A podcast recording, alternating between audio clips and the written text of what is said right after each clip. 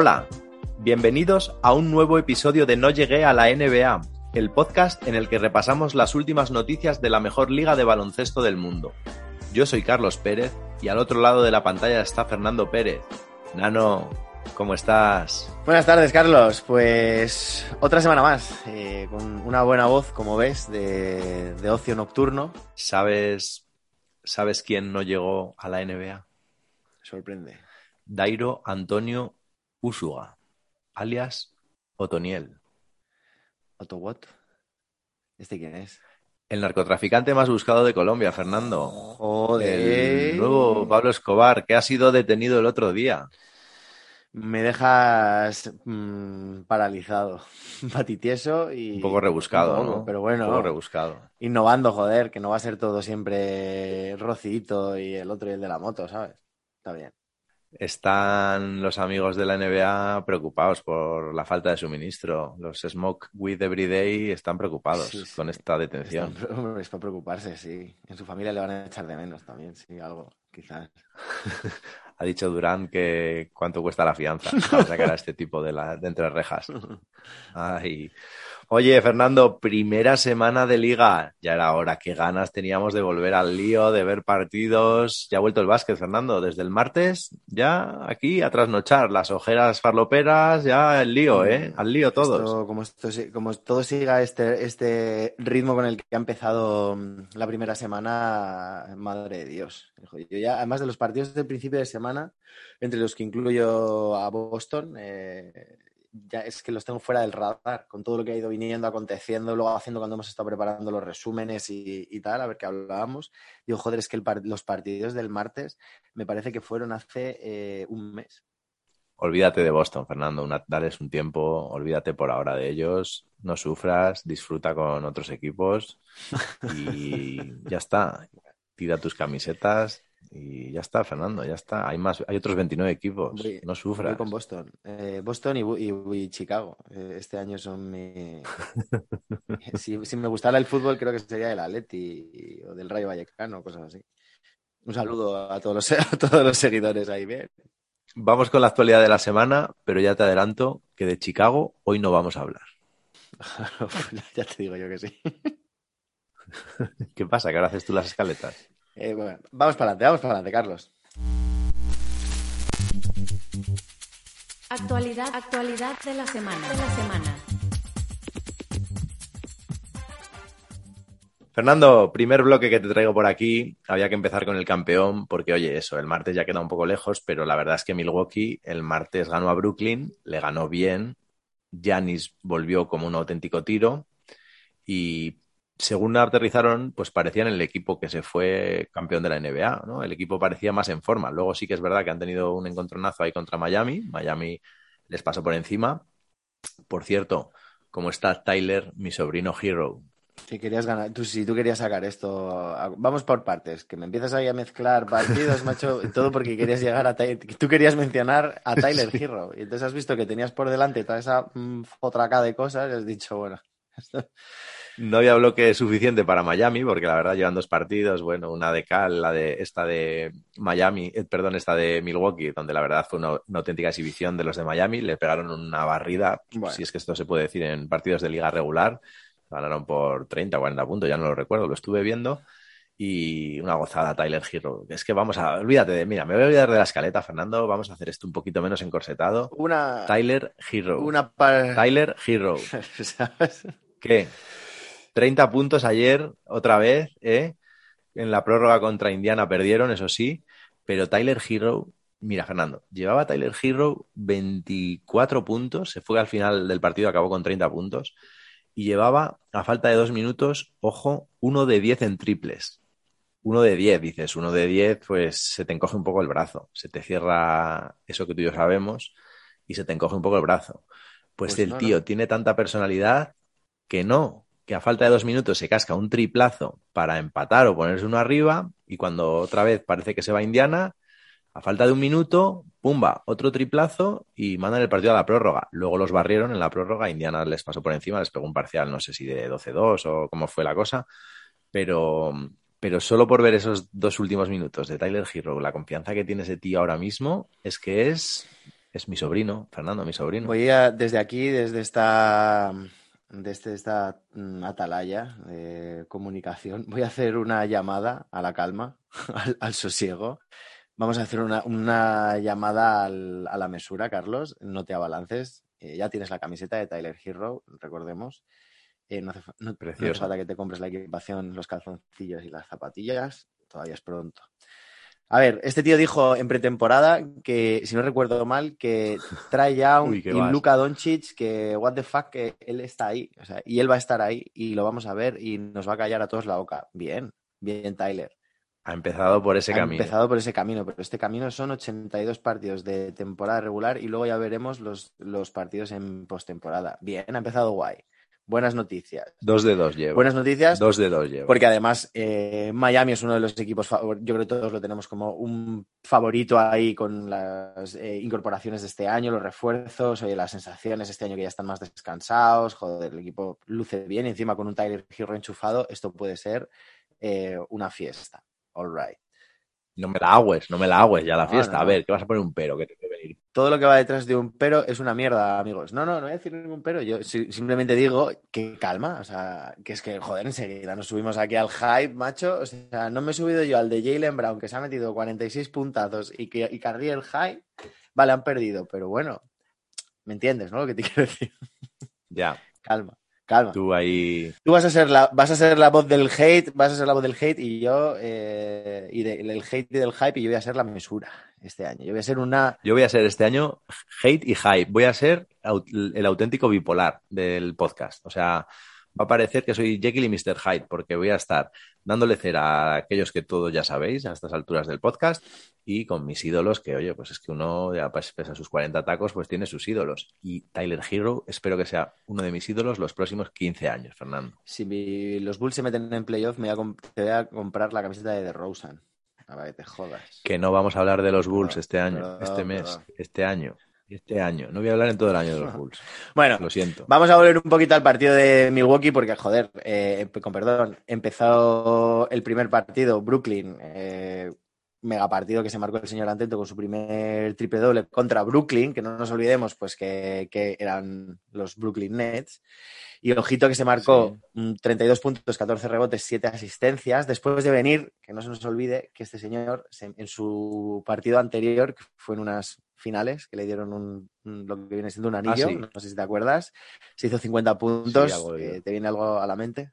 ¿Quieres recordarlo?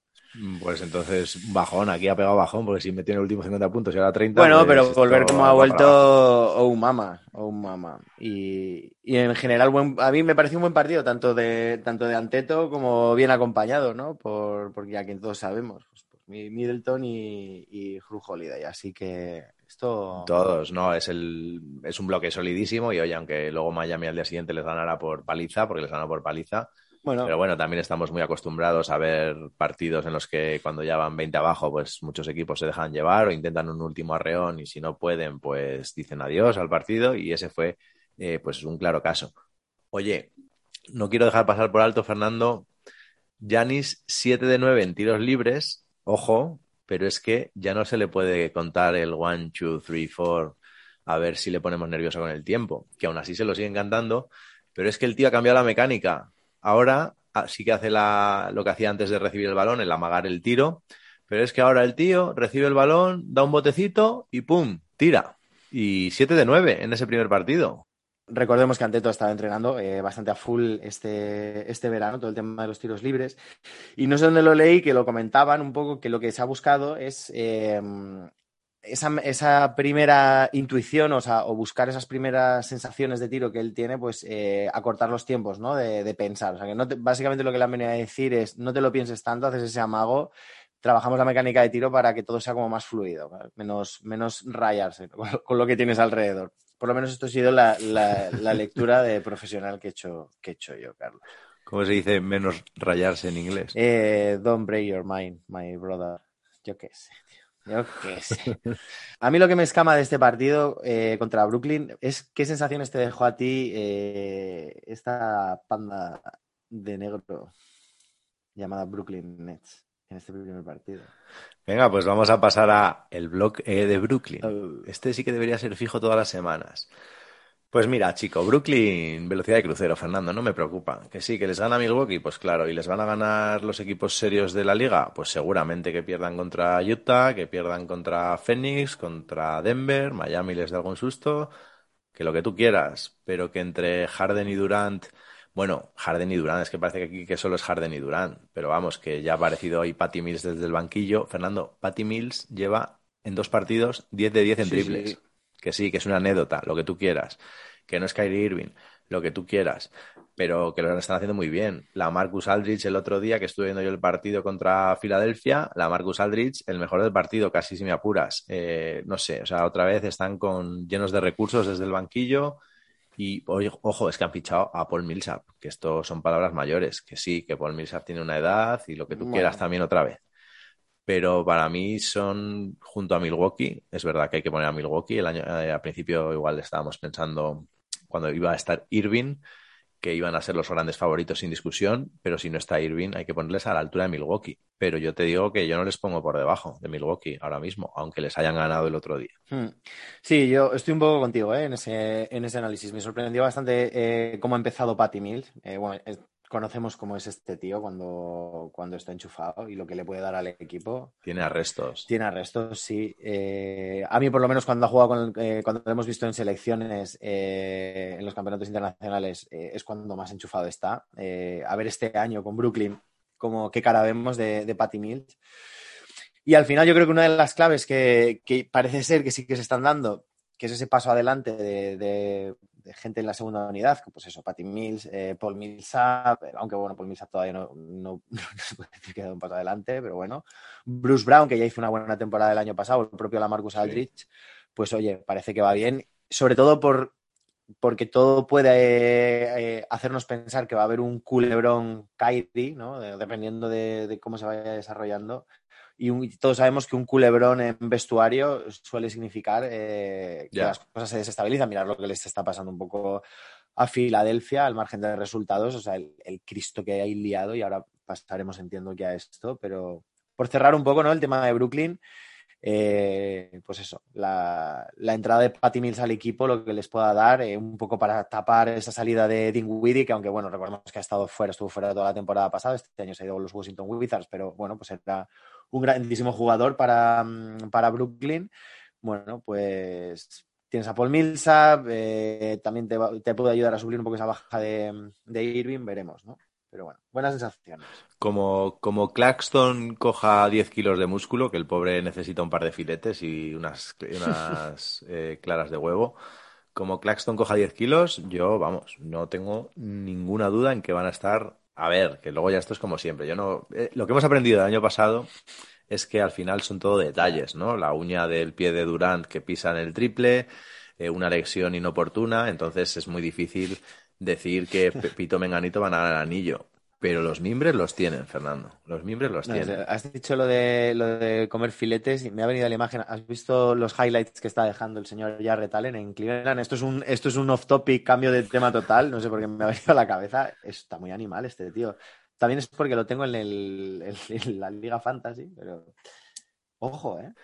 ¿Cómo quedaste en la primera jornada, por cierto? No quiero saberlo. Sucia. ¿No? Jugabas contra mí, ¿no te acuerdas? ¿Cómo No, no, lo- no me he metido a mirar el, el calendario. Ya sé, si me lo estás recordando, ya, si, ya, si ya lo sabes. ¿Para qué quieres? Brooklyn, Filadelfia, Fernando. Durant, 29 puntos, 15 rebotes, 12 asistencias. Pero este es un partido a los que seáis un poco fanaticazos de Brooklyn para verlo. Porque la verdad es que me quedé con ganas, yo lo vi en diferido al día siguiente, y me quedé con ganas de darle para adelante, para adelante, para adelante. Pero dije, no, voy a sufrir con mi equipo, me voy a ver los 82 partidos, me voy a involucrar. Y lo estuve viendo y remando todo el partido a 10, a 12, a 8, a 6, a 12, a 10, pan, siempre atrás eh, Brooklyn, pero de repente quedan 5 minutos, me parece, para el final, parcial de 16 a 1 para Brooklyn y victoria, vaya, Dios que está Durán, Fernando, que es que está Durán. Y es que se nos olvida que es que está Harden, que sí, que le sobra algún kilito a Harden. Pero es que Harden ya la ha elegido la NBA entre los mejores 75 de la historia y vamos. Bueno, de hecho se ha puesto el cuarto en número de triples anotados en la carrera, pasando me parece que a un tal Ray Allen, que igual os suena. No sé si está delante o detrás de Ray Allen. Y una pasada. Oye, ya que estamos hablando de Brooklyn, vamos, de Brooklyn contra Filadelfia. Envid, Fernando, ha dicho Envid, no es nuestro trabajo ser la niñera de nadie. Bueno, Embiid. En referencia clara a Ben Simmons. Embiid se ha pasado ya lo del trust the process por el largo del triunfo. El proceso es él. Eh, esto cada vez lo tiene más claro en lugar de. Es que estoy muy, estoy un poco. Ya, ya, estamos, ya hemos hablado de esto, Carlos. Yo te digo que los 76ers, muy bien, o se quitan a este tío y meten Chichai, o es que no les da, pero vamos, eh, no les den anotación, todo llegará, claro, luego llegará el karma y me callará la boca, eh, el Tyrese Maxi... Pero que se quitan a quien, a Ben Simmons, Sí, o se quitan a Ben Simmons, no, no les da, pero en cualquier caso, a mí el Joel, Joel Embiid, el señor Joel Embiid, me parece un auténtico bocachancla, bueno, me parece, creo que todos lo sabemos, Hombre, que es un, pues no, no viene de ahora. es un bocazas como un piano. Y muy bien todo lo que, todo lo que hablábamos, ¿no? En el análisis de la postemporada del año pasado, ¿no? Joder, el Haka Simmons, coño, qué vergüenza, es que claro, pues que tienes un jugador, vale muy bien, pero el equipo, o sea, quiero decir, tú no pierdes porque Ben Simmons, eh, solo por Ben Simmons. Ahí hay más integrantes. Y yo tengo la sensación, y esto me cabrea, y permíteme que saque a Angry Fair, eh, me cabrea que todos estén lavando las manos, incluido el puto entrenador, con perdón, y voy a hablar mal, Eh, incluido el eh, entrenador aquí lavándose las manos, eh, diciendo, "Oh, Simons, cojonudo, ya tenemos un cabeza de turco a echarle a la fanaticada y todos a lavarnos las manos. No, señores, ustedes han perdido porque todo el equipo ha perdido. Entonces, ahora es muy cómodo coger y decir, no, Ben Simmons. O sea, es que el propio entrenador no, no no se habían quitado las zapatillas en el partido de cuando les eliminaron en postemporada y ya le estaban echando la peta al, al señor Simmons. Es que yo entiendo que Simmons diga, ¿qué queréis? ¿Que yo vaya ahí encima a veros la cara, panda de subnormales? Ande que os den a todos por el saco. Es que me bueno, esto me cabrea. bueno, Aquí bueno. A ver, los ver. equipos, los equipos caen como un bloque, tío, y se levantan como un bloque. Y a mí esto de que hayan encontrado al cabeza de turno, otra cosa ya es como lo hayan gestionado, tal, Pascual, que sí. Y efectivamente son profesionales, no son niños y patios de colegio, y puedo llegar a comprender un poco las declaraciones de Joel Embiid, pero que no se le olvide a ninguno de los jugadores de esa plantilla que tengo delante ahora mismo en el ordenador, que ninguno, tío, fue capaz de tirar una mano a un, a un compañero que lo estaba pasando mal. Así que por mí este año, Filadelfia, iros al infierno. Ahí dejo mi hate este año. Pero tú no eras el que iba a poner mesura y la moderación y todo. No, hombre, no. Este año les tiene que servir. Les tiene que servir de lección para que sepan lo que es un equipo, hombre. Eso no se le hace a nadie. Ahora, ya te, que, que sí, que es, Me gusta. que es una cagada eh, que tengas ahí un tío al que le pueden hacer el hack a Simmons. Sí, que es una cagada como un piano para un equipo que aspira al anillo. Pero me parece una cagada la responsabilidad del equipo, del entrenador y de su puta madre. Me gusta tu visión, esto es baloncesto, es un juego de equipo y si no, vete al tenis. Hombre. Y ahora es- aquí espero el hate de toda la fanática de Filadelfia con los brazos abiertos. Lo del infierno no lo he dicho con. Bueno, menos mal que tienes buenos brazos, tú, tú tienes buenos brazos, así que cuidado, ¿eh? el que se echa los brazos de mi hermano, que tenga cuidado, ¿eh? que igual se va caliente. Ángeles Lakers, Fernando, Bo. dos derrotas. Golden State, que parece ser que es el equipo que todo el mundo pronosticaba que lo iba a hacer bien, yo no lo veo así, pero oye, dos victorias. Y Phoenix Suns, pues hombre, dos huesos duros de roer para empezar la temporada. Eh, no sé si es un poco pronto para sacar conclusiones. El primer partido desastre de Westbrook, desastre, o sea, desastre, si lo queréis ver, o sea, si queréis remontaros a ese partido ya queda un poco lejos, pero desastre. Dos grandísimos LeBron y Davis por, por ese partido, pero es que en el segundo partido, que parecía que lo tenían un poquito más enfocado, pues al final, pues tampoco se llevaron el gato al agua. Westbrook un poquito mejor y bueno, yo creo que es una cuestión de tiempo, la verdad. Vamos a tener paciencia, ¿no? Con los Lakers. Sí, yo voy a lanzar, voy a romper una lanza en favor de Lakers. Eh, no, es un, no es un inicio fácil de calendario. Los Warriors ya venían muy calentitos el año pasado. Vimos un nivelazo de, Stephen Curry que se metió en las conversaciones por el playoff. Y este tío, a mí me, ale- o sea, me alegra ver a Stephen Curry así, macho. O sea, me, me excita, me gusta, me, me anima. Me anima a ver a Stephen Curry eh, hacer lo que está haciendo, ¿eh? Y eso que lo que lo que hablábamos, ¿no? En un partido que podrías considerar de flojito con este triple doble, ¿no? Que, que se marcó. Pero bueno, luego el siguiente partido fue contra, eh, contra los eh, Phoenix Suns, que vienen de ser finalistas de la NBA, vienen súper enchufados. Y además Chris Paul superó con esos, 20, con esos 23 puntos y 14 asistencias, superó la barrera de los 20.000 puntos. ¿Sabes que se convierte en el, ¿no? No, se convierte en el primer jugador de la historia de la NBA en alcanzar 20.000 sí. puntos y 10.000 asistencias como profesional. Ahí es nada. Eso es, Ojo, eso es. Y ya el, el, el, punto para mí un poco negativo. Al final son todo un poco anécdotas. Yo confío en que Lakers es obvio que tienes a dos grandísimos jugadores. Yo que sé, contra Golden State todo fue muy bien, prácticamente hasta el Q4. Eh, LeBron y Anthony Davis, clarísimos líderes del equipo, todo se llegaron a poner 84-74 arriba al final del tercer cuarto. Lo que pasa es que luego, pues bueno, desajustes defensivos, ahí hace falta un balón, eh, no sé, vino todo como una especie de cadena de fallos ahí que aprovecharon los, los Warriors para, para ponerse por delante. Y para mí la nota un poco negativa de, de, lo que puede ser ese vestuario fue en el partido contra Phoenix Suns, esa bronca que hubo entre Dwight Howard Dwight Howard y Anthony Davis. Que bueno, y Ryan Rondo, que por cierto se, se, se enzarzó también con, una, con un aficionado. No sé, yo veo, sí, sí. veo mucha tensión ahí. Yo ya lo dije, esto no va a salir bien. Pero yo, que soy a veces un tipo sensato, digo, denles tiempo a que LeBron ponga ahí orden, a que cada uno coja su rol, que cada uno interprete lo que tiene que hacer y veremos dónde acaban esta gente. Pero vamos, van a ser un hueso duro de roer. Oye, el dato random de la jornada, Fernando. Avery Bradley, en el oh. segundo partido de los Lakers, en el partido contra Phoenix, 21 minutos, 0 puntos, 0 rebotes, 0 asistencias, 0 tapones, 0 robos solo 11 jugadores en la historia han tenido un rosco de este tamaño jugando 20 o más minutos. No tengo, no tengo nada que decir. Lo vi, ¿Te gusta, lo vi el otro día. No sabía si lo ibas a comentar en el podcast como chascarrillo. A mí me gusta, ya sabes que yo soy de sacar estos datitos de vez en cuando que, que me gustan bastante. Sí, porque le cortaron, lo ficharon. Eh... Oye, ya que estamos, vamos a pasar a Golden State Warriors. Anda, ya hemos comentado la victoria contra los Lakers, en como tú has dicho, entre comillas, un mal partido de Curry, que solo hizo un triple doble de 21 puntitos, 10 rebotes y 10 asistencias. Pero... Pero... Pero... Pero luego, a los dos días, contra los Ángeles Clippers, Golden State Warriors, Clippers, Curry, victoria, por cierto, victoria de Golden State Warriors, y Curry dice, voy a hacer un buen partido 45 puntos, 10 rebotes, bueno, una asistencia, pero es que, Fernando, eh, o sea, yo os digo que vayáis y os miréis el primer cuarto, 25 puntos, 9 de 9 en tiros de campo, 5 de ellos triples, o sea, 5 triples en el primer cuarto. Uh -huh. Pero es que luego, pasarlo si queréis hasta el último minuto, hasta los, Iros al final, minutos, sí. mejor dicho. Al final. Sí, iros al final si queréis, ahí os ahorráis, un vamos, un tostón, un partido bueno, de idas bueno, y venidas, tal. Iba a decir, joder, que eso estuvo... eh, no, bueno, sí, no, no, no es. Al no es descanso tostón, llegaron bueno, 67-66, pero ¿eh? ¿eh? Arriba a Clippers, me parece. Sí, sí. Pero bueno, es igual. Os ponéis el partido a falta de dos o tres minutos. Y a falta de dos o tres, de dos minutos, triple desde nueve metros, bueno, nueve metros o diez metros de carry, casi desde el logo. ¡Pumba! Y luego en la jugada siguiente otro triple y ala, victoria para la saca. Es que Stephen Curry, Fernando, el mejor tirador de todos los tiempos. Bueno, yo vamos a intentar hacer la lectura también en positivo para Clippers porque todos los tenemos este año como, como el, el patito feo de, de la conferencia.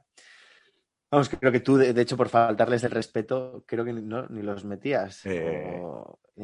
no, sí, los he metido. No, no, lo que pasa es que yo estoy viendo en muchos programas, en podcast, en todos los lados, vamos, en Internet, o sea, en Instagram, en Twitter, que los dan muy favoritos. Es que hay sitios, hay sitios que les dan campeones del título, campeones de conferencia, finalistas de conferencia, y yo creo que Clippers, eso es un poco venirse arriba. Clippers. Sí, sí, eso. No, a los Clippers ah, no, a los Golden State. Clippers, Clippers. Ah, perdón, me estaba yo, seguía yo con tu- No, yo decía con has quedado-. No, Clippers. Ah, vale, pues retomo con Clippers. Clippers, olvídate, Fernando. Paul George y poco más. Ya está, olvídate. Bueno, Sí, hombre, pero Totalmente. a mí no O sea, me si parece mal Clippers partido. entran en yo, playoffs, se merecen un monumento.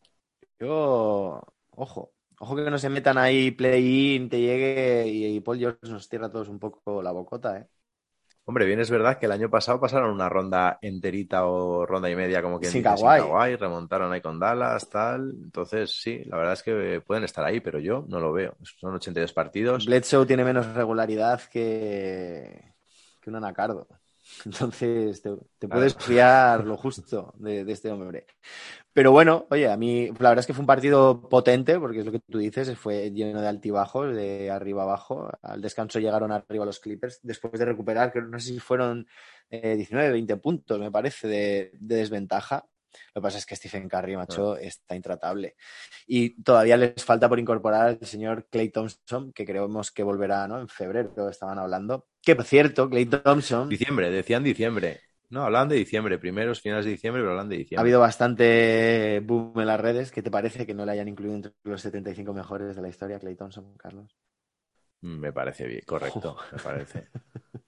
Sí, Creo que no está muy de acuerdo. Yo siempre, mira, yo a mí me gusta Clay Thompson mucho. Oh, es que me pones el trapo y entro ahí como, entro ahí como un toro, o sea, o sea, me pones el capote y voy allá Allá que voy. vas. A mí Clay Thompson me gusta, me gusta bastante, mucho, venga, mucho. Pero, ahí va el pero, creo que no es para tanto como se dice de Clay Thompson. O sea, me parece un buen Oh. escudero, perfecto. Perfecto para trabajar con un Curry al lado, perfecto. Con un Harden, con un Durant, con el que tú quieras ponerle ahí, con LeBron. Y ya, Fernando, y ya. Y en 75 años de NBA, pues solo con las estrellones que ha habido en la NBA, pues, pues oye, pues para mí igual no tiene sitio. Es que ni lo sabía que no estaba, vamos. Pero Ha habido bastante, ha habido bastante mandanguita este año. Eh, está, eh, pues eso, todos sabemos que, o sea, jugadores que hay, pues nos suenan a todos en la lista, pues desde Karim Abdul-Jabbar, Ray Allen, Antetokounmpo, pero, por ejemplo, para ti, eh, Clay Thompson es menos No me digas un nombre de esos de los años No, no, 70 no, que, no. que me vas a pillar. entre Clay Thompson y, por ejemplo, Carmelo Anthony. Es que tú sabes que a mí Carmelo Anthony yo no, le- no le dejaría ni jugar al baloncesto. Oh. ¿Sabes por qué? Porque es un tipo egoísta y no me gusta. Siempre se ha sabido que Carmelo Anthony solo miraba por sus números y le daba igual ganar o perder mientras él metiera 30 puntos. Entonces, a mí ese tipo de jugadores no me gusta. Porque, claro, y aquí ya te puedes meter. en- y estoy. Pero es mejor, Es mejor. es mejor Carmelo Anthony, perdóname que te Sí. diga. Es mejor jugar Carmelo Anthony. En la nivel de carrera sí, joder. Bueno, no tiene anillos.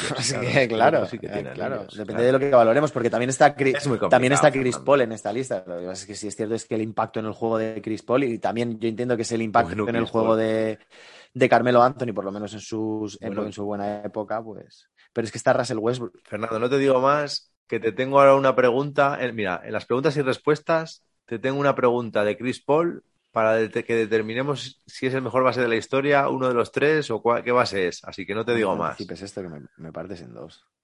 Spoiler, vete pensándolo. Anda, vamos a cerrar esta parte de la actualidad. Quiero hacer un par de menciones especiales, Fernando. No voy a hablar de Boston, podríamos hablar de Jalen Brown, pero como están perdiendo como, como auténticos ídolos, no les vamos a nombrar por ahora. Pero sí que hizo un partidazo de 46 puntitos, 9 rebotes y 6 asistencias el otro día. Pero quiero hablar de Julius Randle, que sigue como el año pasado, 2-0 su equipo como un misil. Quiero hablar de Jamorant, por favor, tenéis que ver a Jamorant. O sea, igual no es el equipo más sexy al estar en Memphis y no tienen glamour y no apetece verlos, pero poneros todas las noches allá Morant. Está desatado, está haciendo unas cosas de jugón que como siga ese ritmo, dentro de cinco años es el manejador de balón del nivel de Irving, pero, pero seguro, o sea, increíble. Eh, Que sí, Fernando, que sí. O sea, ¿les has visto? ¿Les has visto jugar este no, año? todavía no, la verdad es que no. Confiesa. Ah, vale. La Melo Ball. Mira que le eché yo mi hate en el segundo programa de la temporada del año pasado. Le eché todo mi hate. Me la envaino, Fernando. Me retrasto. Buenísimo también. 2-0, un triple doble el otro día. Una pasada. Y quiero nominar también aquí, eh, sacar a la palestra a Jokic, hombre, por favor. que el MVP sigue en nivel MVP y lo, y lo de- y lo ha retomado donde lo dejó, en números de MVP. Bueno, en números, en números y juego de MVP.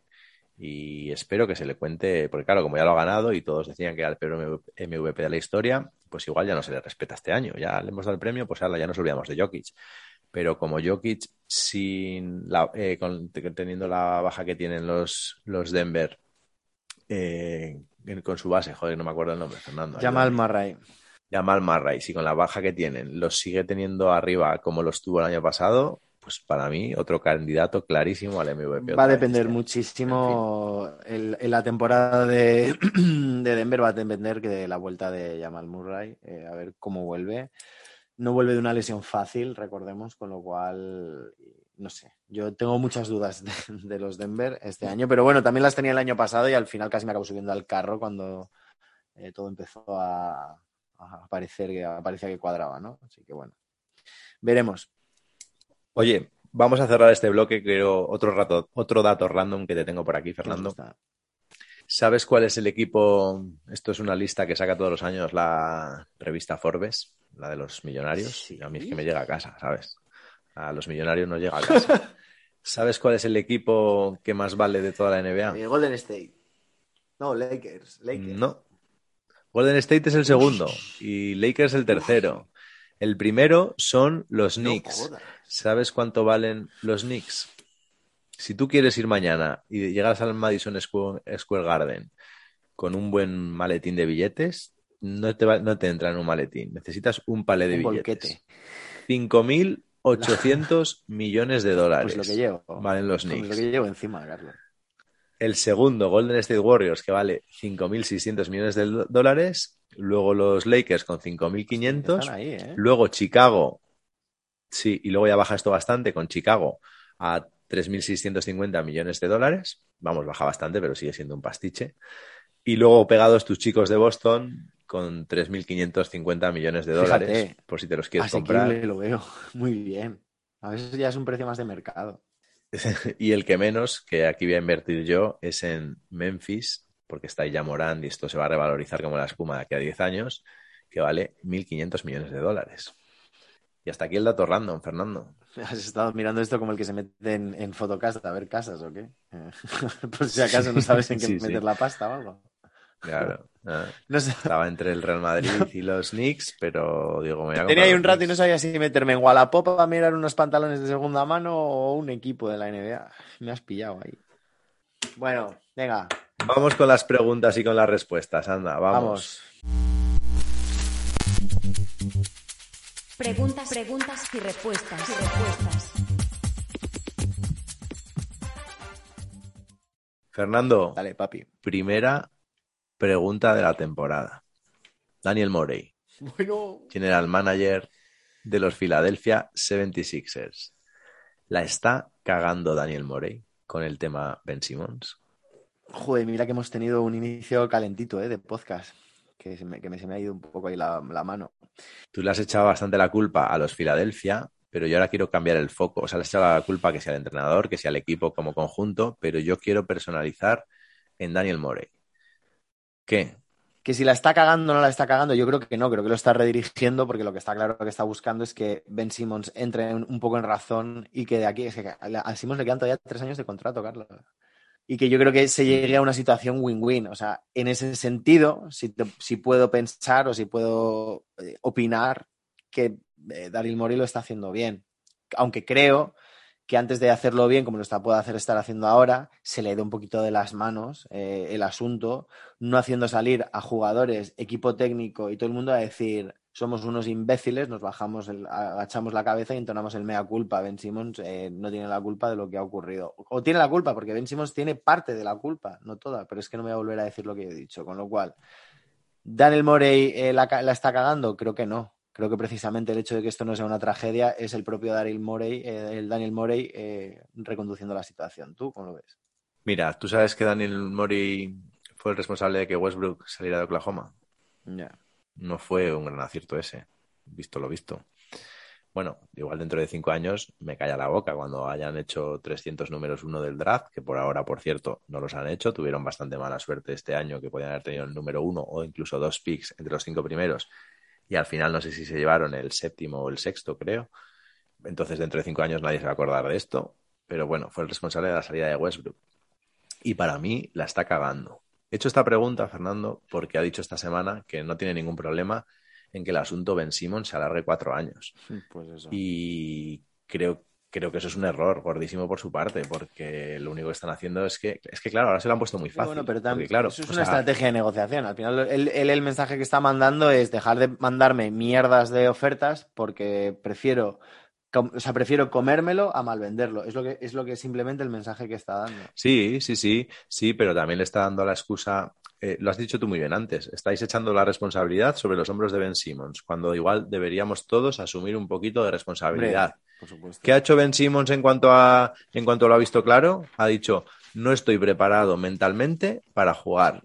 Y ese es un argumento irrebatible, Fernando. Porque claro, ¿cómo le vas a meter tú a ese tío en el estadio, en, el estadio de Filadelfia, que 20.000 tíos le empiecen a silbar o lo que quiera que vayan a hacer, sabiendo que tiene mal rollo con Ben Simmons, sabiendo que el entrenador le dado los palos? Es que- eh, pe- perdón, con, eh, con- que tiene mal rollo con eh, Joel Embiid, que el entrenador le ha dado palos, porque lo único que ha salido a echarle un capotazo esta semana ha sido Tobias Harris, que al final ha dicho, oye, pues es un jugador y hay que respetarle porque es una persona y lo primero es que somos personas, Fernando. Lo primero es ser personas. Y para mí se lo han puesto a huevo. No cobro, sí, pero es que yo ahora tengo la excusa. Yo no estoy mentalmente preparado para aguantar esto. Y eso lo que va a hacer es que Daniel Morey lo único que haga es perder dinero con Ben Simmons y perder un momento prime de Joel Embiid, que recordemos que es un tío frágil en lo físico y que a saber dónde está eh, Joel Embiid, Que- ojalá dure muchos años, pero igual dentro de cinco años está de sexto, de segundo pivot de cualquier equipo porque las rodillas no lo han que me aguantado. caliento otra vez y vuelvo a decir, o sea, que se nos ha olvidado a todos que eh, lo primero somos, son las personas, tío. O sea, que es que me caliento otra vez. Que se venga a Boston, me cago en la leche, que en Boston a este tío le hacemos ganar un anillo, tío. Le damos al Schroeder y a, yo qué sé, eh, a otro por ahí que tengamos. Pero sí es que donde tenía que ir era Golden State Warriors ahí con, con un base de verdad, porque él al final es verdad que lo del hackaba a Simmons pues es un problema para él, lo de los tiros libres, tal, es un problema. Pero en un equipo con un buen base, tío, el que quieras. O sea, de los 7, 6, 8 bases buenos que hay en la NBA, le pones a, a Ben Simmons de escolta o de alero o de ala pivot, porque es que puede jugar de lo que le dé la gana, y tienes un fichajazo, que es que no se nos olvide que ese tío ha sido eh, eh, All-Star, o sea, que es que ese tío es buenísimo, buenísimo. En fin, Bueno. venga, anda, vamos. Eh, segunda pregunta. ¿Van los Lakers a ser este año la decepción de la temporada? Oh, parece que te la he puesto yo esta pregunta ahí, Fernando. Yo dije Chicago y creo que me tenía que retractar y decir los Lakers, porque es que, que sí, que hay que darles tiempo, que hay que darles tiempo. Joder, ¿Cómo estiráis? Pero mira, me voy a tirar ya, mira, me voy a meter ya en el- me voy a meter hasta el cuello del fango ya. Yo creo, y fíjate lo que voy a decir, con el partido que ha hecho LeBron James en el primer partido que hizo, bueno, o sea, lo hizo todo. 34 puntos entre Eh, otras cosas, sí, dime. Sí, sí. Y el segundo partido también muy bien, está tirando muy bien además desde, desde la línea de tres puntos, pero yo creo que es que LeBron James ya está en la cuesta abajo, que sí, que la cuesta abajo de LeBron James es el Everest, entonces hasta que llegue a, un- a una montañita normal va a seguir siendo top 10 mucho tiempo. Pero al final yo creo que eso se nota, Fernando, y yo creo que este año se van a estampar. Pero es un feeling que tengo yo. O sea, no sé, mm, eh, nunca han funcionado los proyectos. Históricamente estos, los proyectos de fichajes con gente mayor no han funcionado. Westbrook me parece que es un malísimo fit, que tenían que haber buscado otro tipo de perfil, porque al final pues, es muy explosivo y va para adentro, pero no sé, no es un tirador y LeBron también necesita balón. No lo sé, yo no lo veo. ¿Tú cómo lo ves? La he puesto porque sabía que te ibas a meter al trapo como, como un toro. Yo es que sigo Sí, sí. confiando. Yo te he dicho que este año vengo a entrar a todos los trapos que se me pongan. Vengo al hate y vengo a dar amor y vengo a dar odio, Fernando. Eso es lo que Yo te podcast. digo que sigo confiando en, en el proyecto de, de Los Ángeles, tío, de los Lakers. ¿Por qué no? Yo, yo creo, que- o sea, creo que tienen mimbres, o sea, tienen a un señor que es Anthony Davis, que es una señora máquina. Creo que el techo de LeBron o, o ese declive lleva estando en declive eh, casi desde que estaba en Cleveland. A este No, ritmo, no, no. Porque No, yo no digo que esté en declive, pero yo digo que al, al mejor LeBron ya le hemos visto. Sí, bueno, claro. no, y- y- y- pero eso, es que eso no quiere decir que con una versión menor de lo que ha sido LeBron hace 10 años no sea capaz de dirigir un equipo y ganar un anillo. Yo, yo creo que hay proyecto. No creo que vayan a ser ni con mucha la decepción. Lo que pasa es que lo tienen difícil porque también hay otros muchos proyectos, entre ellos el de Brooklyn, los eh, Milwaukee, está Phoenix, está Utah, que a todos se nos olvida y siempre se nos pasa por desapercibido. eh, está Miami. Hay mucha mandanga ahí. Entonces, bueno, lo tienen difícil porque este año la NBA está muy reñida. Mira, Fernando, si no hubiéramos tenido la temporada pasada en la que los Lakers eran los grandísimos favoritos, que no se le olvida a nadie, eran favoritos, favoritos, como casi ningún equipo había sido en los últimos años. Y como se la pegaron, como se la pegaron, cayendo en primera ronda contra Phoenix, que no se nos olvide que sí, que las lesiones, pero que es que quedaron, esas se clasificaron en el play-in, quedaron séptimos y se clasificaron en el play-in para los playoffs. Si no hubiéramos tenido esa temporada, todos estaríamos diciendo este año que con el fichaje de Westbrook, el fichaje de Carmelo y el fichaje de Howard, sobre todo, también ha venido Rondo, que no se nos olvide, bueno, es que han venido 12 tíos nuevos, me parece. Todos estaríamos diciendo que son ultra mega favoritos. Y si la gente estamos bajando un poco las expectativas es porque hubo esa temporada el año pasado. Así que a mí no me a otro perro con ese hueso. Dale cañanda, venga, vamos a la tercera que nos enzarzamos. Hay ganas este año de discusión. ¿eh? Tercera pregunta, Fernando. Hablabas de Chris Paul y sus 20.000 puntos y 10.000 asistencias que le convierten en el único base en la historia, bueno, el único base y único jugador en la historia en lograr estas cifras en ambas categorías. Y mi pregunta es, ¿es Chris Paul el mejor base de la historia de la NBA? Y si no lo es, que es un poco ambiciosa esta pregunta, ¿es top 3? ¿Es top 5? ¿Es top 10? ¿Dónde está Chris Paul entre los mejores bases de la NBA, de la historia? Es que me pillas aquí, claro. Es que estas preguntas, avísamelas que por lo menos me las preparo. Vamos a partir de la base de que jugadores como Robertson o Magic Johnson o, Bob Cousy. Magic Johnson ahí, ¿no? Se me ocurre. Eh, Bob Cousy también era, sí, era base también. Eh, dímelo tú, que es el que jugaba en Boston, tenías que haber dicho. Yo no les he visto jugar. Eh, o sea, esto requeriría. desde, donde tú sepas. Entonces, yo qué sé, es mejor.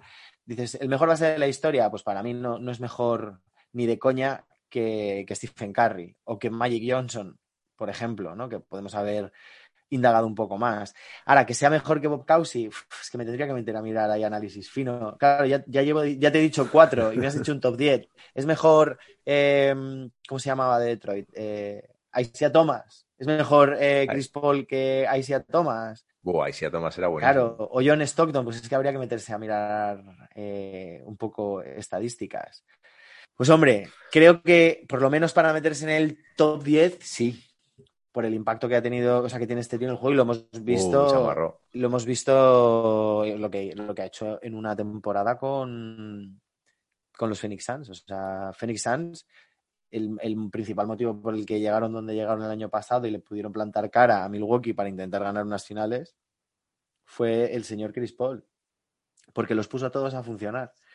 A un Devin Booker estelar lo puso a funcionar, a un, a un Andre Ayton eh, que venía de ser número uno del draft con, recordemos, con el señor Luka Doncic y Trae Young, lo puso a funcionar cuando todo el mundo ya tiraba casi la toalla con, con este tío. Entonces, Top 10, rompería una lanza, pero esto no sé, tío. O sea, esto hay que, hay que, hay que ser, porque si no es que es un cuñadismo de la leche. Entonces, no sé, ¿cómo lo ves tú? Es mejor que Steve Nash, yo que sé. No han Steve Nash tampoco gana un anillo. Es mejor que Steve Nash, eh, Chris Paul. Claro. Anda, que te has mojado mucho. ¿eh? Top 10, claro, si no te sabes ni 10 bases como que puedan ser mejores que él. Mira, me voy a mojar, Fernando. Yo creo que no es mejor que Magic Johnson. Yo creo que no es mejor que Stephen Curry. Vamos, es que me dices. Y yo creo que, bueno, bueno, bueno, cuidado, ¿eh? Y yo creo que estaría ahí con John Stockton. Para mí es top 5 y si gana un anillo le meto en la discusión por el top 3. No sé si entra en la discusión por el top 3, pero para mí es top 5 de la historia de la NBA. Y no voy a argumentar ya más. O sea, al final, 10 años en Clippers lo hizo muy bien en todo el tiempo que estuvo en los Clippers y la pena es que no llegaran a las finales o no ganaran un anillo cuando tenían nada de Andre Jordan y a Blake Griffin en su prime. Y eso ahora le puede que le persiga toda su vida porque ya tuvo la oportunidad el año pasado con unos Phoenix que estaban que nos han visto en otra y no han tenido una oportunidad como esa. Ni sabemos si la van a tener en los próximos 50 años y quizá se quede sin anillo pero si consigue un anillo, yo le meto en esa discusión seguro, vamos, seguro. No lo sé, falta análisis para todo esto, al margen del anillo. O sea, no tiene por qué haber anillo para considerarlo en el top 3. Vamos con la cuarta pregunta. Estaba unida un poco a la, a la segunda pregunta que te he hecho. ¿Te retractas? ¿Te retractas, Carlos, ya? ¿Te retractas y dices que Chicago no va a ser la decepción de la temporada? ¿eh? Ese pedazo de inicio que me ha hecho Chicago contra Detroit y New Orleans. Te retractas ya. Mira, Lavine. Lavin en formato estelar, Busevich reboteando como nadie, DeRozan el otro día en el último partido también siendo protagonista y con- junto con Busevich 19 rebotes, ahí me cago en la leche. Te retractas ya, esto, esto, esto es un proyectazo. mira, Fernando, me voy a retractar, pero porque se me ha escapado una cosa en todo este asunto. Y es el fichaje de Caruso por los Chicago Bulls. Venga. Mira qué dato te tengo. Que además es que lo iba a haber metido en la escaleta, pero como no quiero hablar este año de Chicago, no lo, no lo he sacado. Caruso, desde que llegó a Chicago, 7-0 para Chicago. Lakers, desde que se fue Caruso, 0 victorias, 8 derrotas. Y esto a mí se me ha escapado. Que sí, joder. Que es que tienen un equipazo este. Bromas aparte, bromas aparte, no me retracto. Creo que no son tan buenos y de Mar de Rosen está que se sale, sí, pero creo que. Venga, va, se van a meter en playoffs. Ya está, venga, lo digo. Venga, va, se van a meter en playoffs y, y ya veremos, ya iremos viendo, Fernando. Tú no tienes nada que retractar. No, tengo nada que, no me tengo nada que retractar porque es que creo que es un proyecto a seguir este año. O sea, es que me parece que tienen un equipazo de. O sea, que tienen un señor equipo. O sea, que han, han sacado ahí a base de jugadores secundarios, por así decir, eh, se han hecho un, un equipo. O sea, quinteto titular: Lonzo Ball, Zach Lavin, DeMar DeRozan, Patrick Williams, Nikola Vucevic. Pero es que en segunda unidad tienes Kobe White, Caruso, a Troy Brown Jr., Derrick Jones, Tony Bradley. Sea, tienes, es que tienes mucha dinamita ahí, joder. En fin, vamos con la quinta pregunta. Fernando, vamos a desengrasar un poco, que estamos aquí todo el rato, que si Lakers, que si Brooklyn, Milwaukee y tal, y nadie se acuerda de otros equipos, ni de Ricky Rubio. Oh. ¿Debe ser Ricky Rubio titular en Cleveland? Hola. Recordemos Darius Garland. que ha sido titular en las dos últimas jornadas, sí, porque Darius Garland está lesionado, empezó desde el banquillo, empezó como sexto hombre, y vaya, ¿debe ser titular el resto de la temporada? Vaya pregunta, hijo. Pues es que depende que a de. Ricky le sigues, por eso te la he metido, hombre.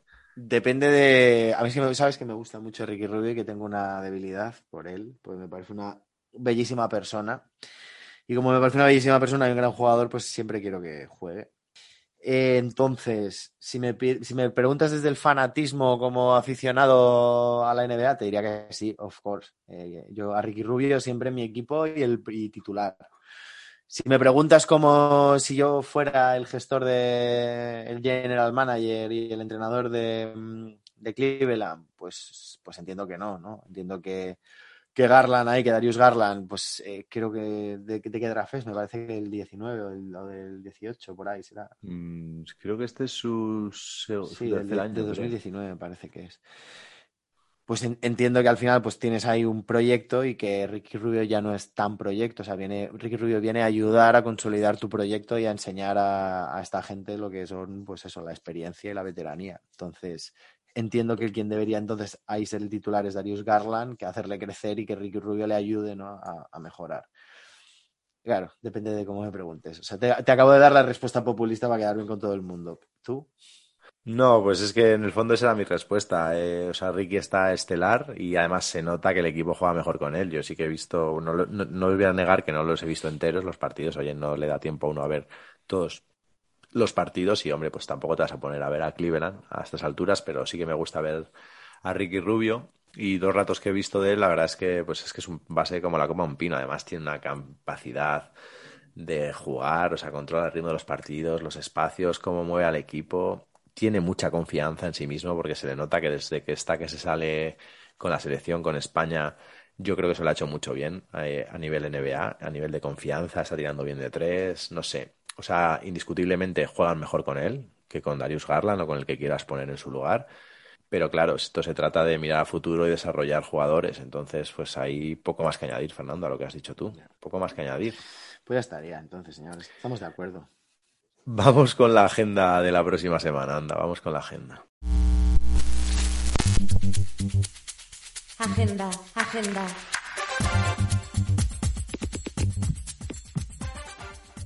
Fernando, están ahora mismo jugando Charlotte. Bueno, ahora mismo cuando salga el podcast, quiero decir, va a empezar en un rato. Charlotte y Brooklyn, que en cuanto colguemos me voy a poner a verlo.